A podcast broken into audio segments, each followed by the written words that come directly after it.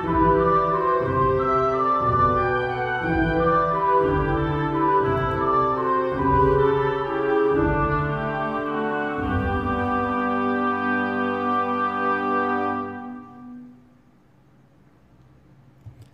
meu amigo, olá, minha amiga, como é que vocês estão? Sejam bem-vindos a mais um Evangelho no Lar. Hoje, programa de número 88, nós vamos continuar é, o capítulo que diz: Não saiba a vossa mão esquerda o que dê a vossa mão direita, que é o capítulo 13. Especificamente, vamos tratar do assunto os órfãos.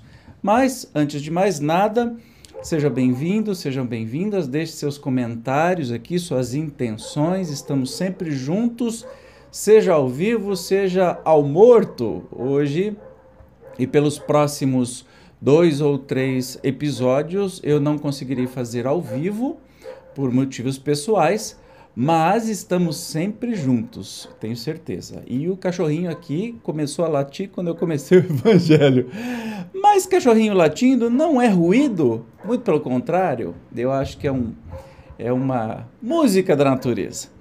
Então, busque um lugar confortável, tranquilo, para que a gente possa fazer a nossa prece inicial. Vamos lá?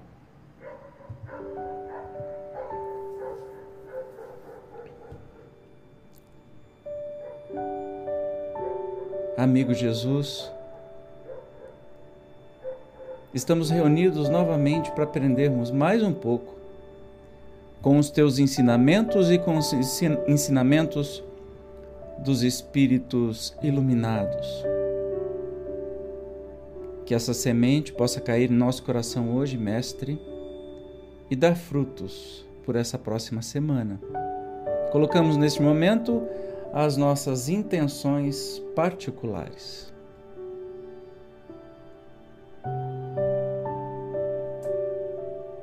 Obrigado, Jesus, por nos reunir para mais um Evangelho, mais um estudo.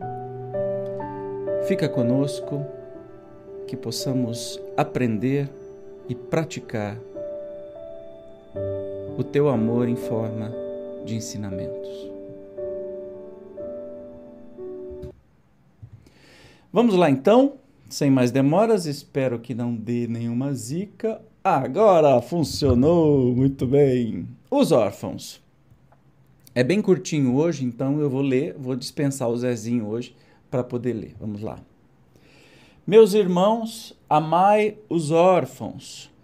Se soubesseis quanto é triste ser só e abandonado, sobretudo na infância Deus permite que haja órfãos para exortar-nos a servir-lhes de paz. Que divina caridade amparar uma pobre criaturinha abandonada, evitar que sofra fome e frio, dirigir-lhe a alma, a fim de que não desgarre para o vício. Agrada a Deus quem estende a mão a uma criança abandonada, porque compreende e pratica a sua lei.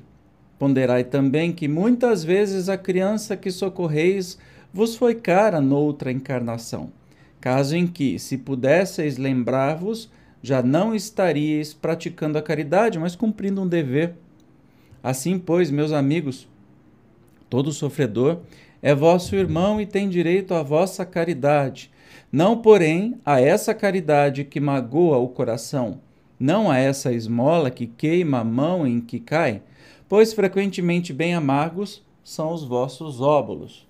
Quantas vezes seriam eles recusados se na choupana a enfermidade e a miséria não os estivessem esperando?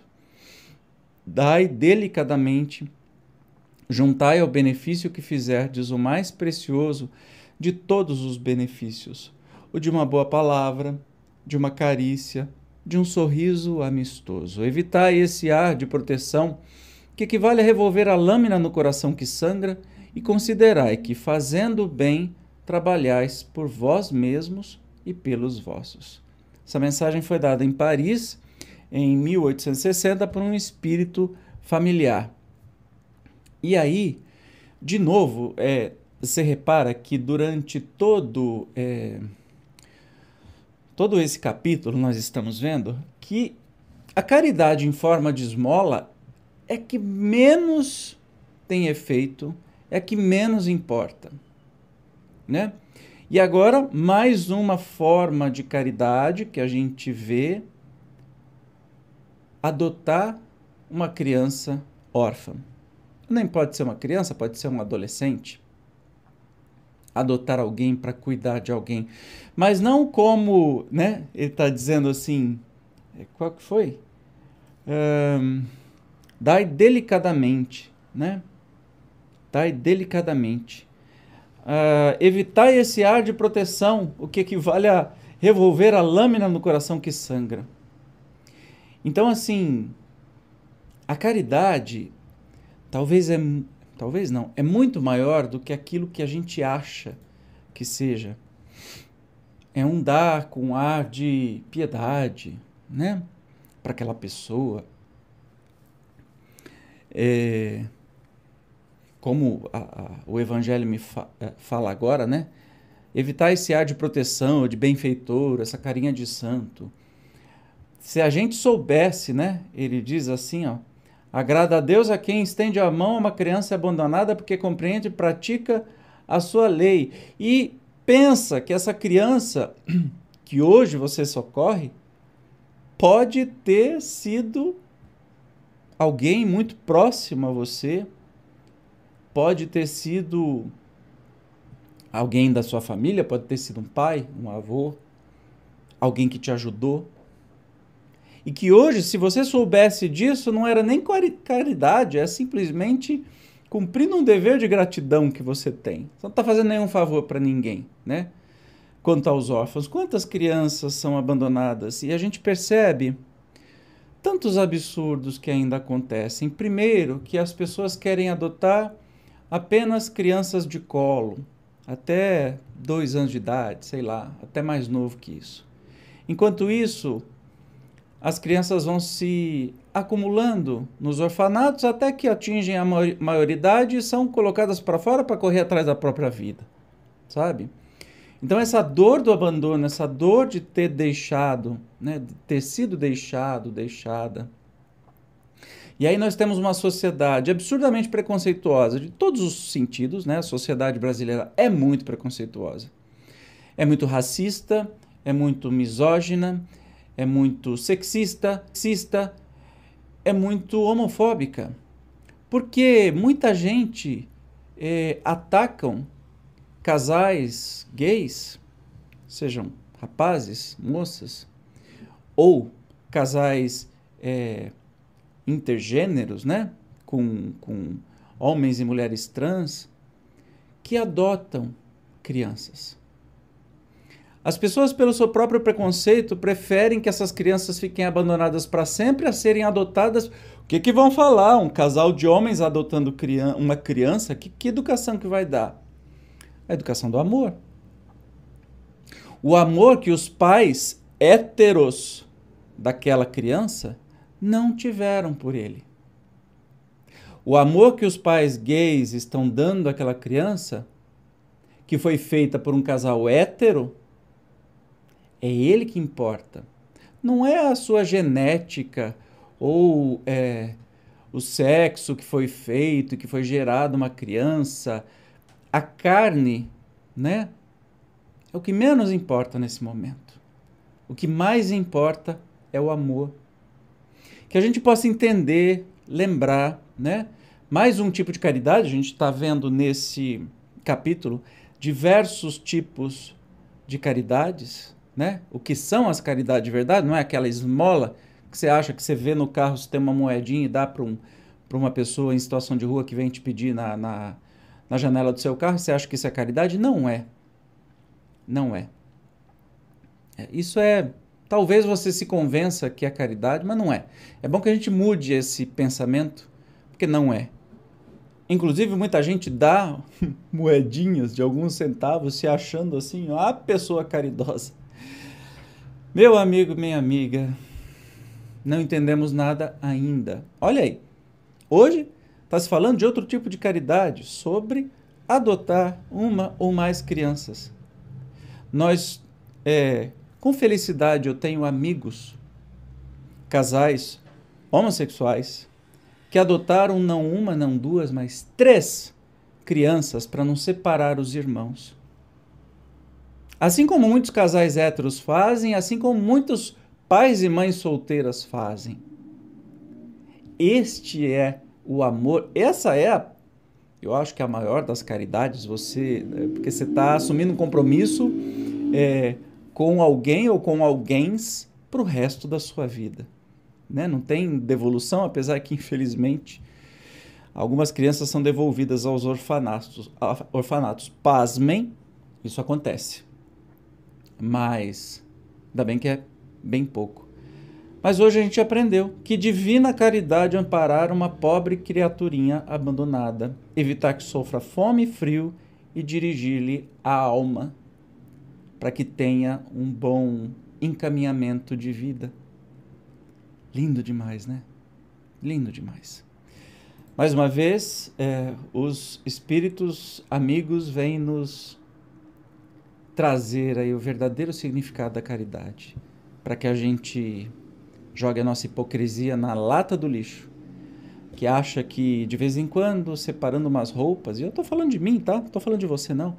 Acha que separando só umas roupas de vez em quando, roupas usadas e dando para alguém é a caridade. Ou dando um trocado no sinal é caridade. É caridade? Sim, mas assim são os, as mais fáceis de serem feitas, as mais as menos significativas.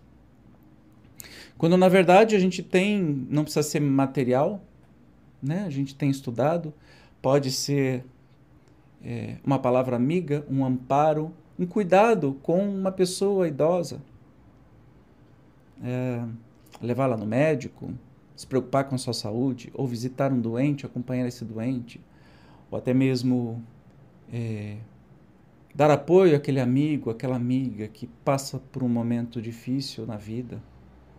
Ou até mesmo adotar uma criança. Entende? Há muitas formas da gente exercitar o amor, que a gente possa não se limitar a só dar o centavinho lá no semáforo ou uma roupa que não usa mais. Que a gente não se limite a isso.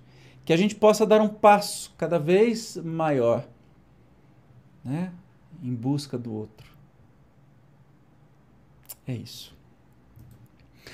Bom, no próximo nós vamos falar sobre, continua no mesmo capítulo, benefícios pagos com a ingratidão. Eita, o que, que será? Mas antes de encerrar, obviamente, vamos para a nossa prece final. Vamos lá?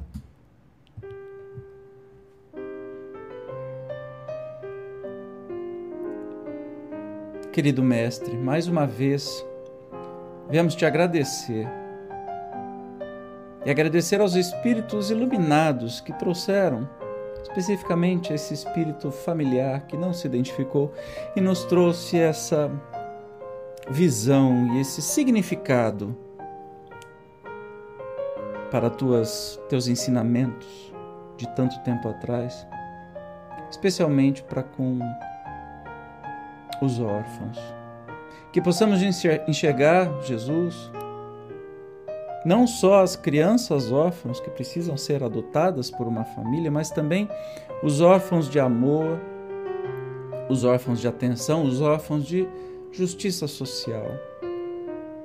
Aqueles que têm tudo negado, que a gente possa olhar com amor e agir com amor para adotá-los, para amá-los, sem empáfia de ser bondoso, respeitável, e sim com o amor com que a gente faria com o próprio irmão, com a própria irmã, pai, mãe, filhos. Mais uma vez, Jesus, gratidão. Gratidão por mais uma semana na experiência da carne, gratidão por mais uma vez vir nos chacoalhar vivamente com mais essa lição, com mais esse despertar, que possamos refletir, que possamos trabalhar para nos modificar e com isso modificarmos o planeta inteiro. Gratidão, Mestre amado. Fica conosco por mais essa semana Gratidão.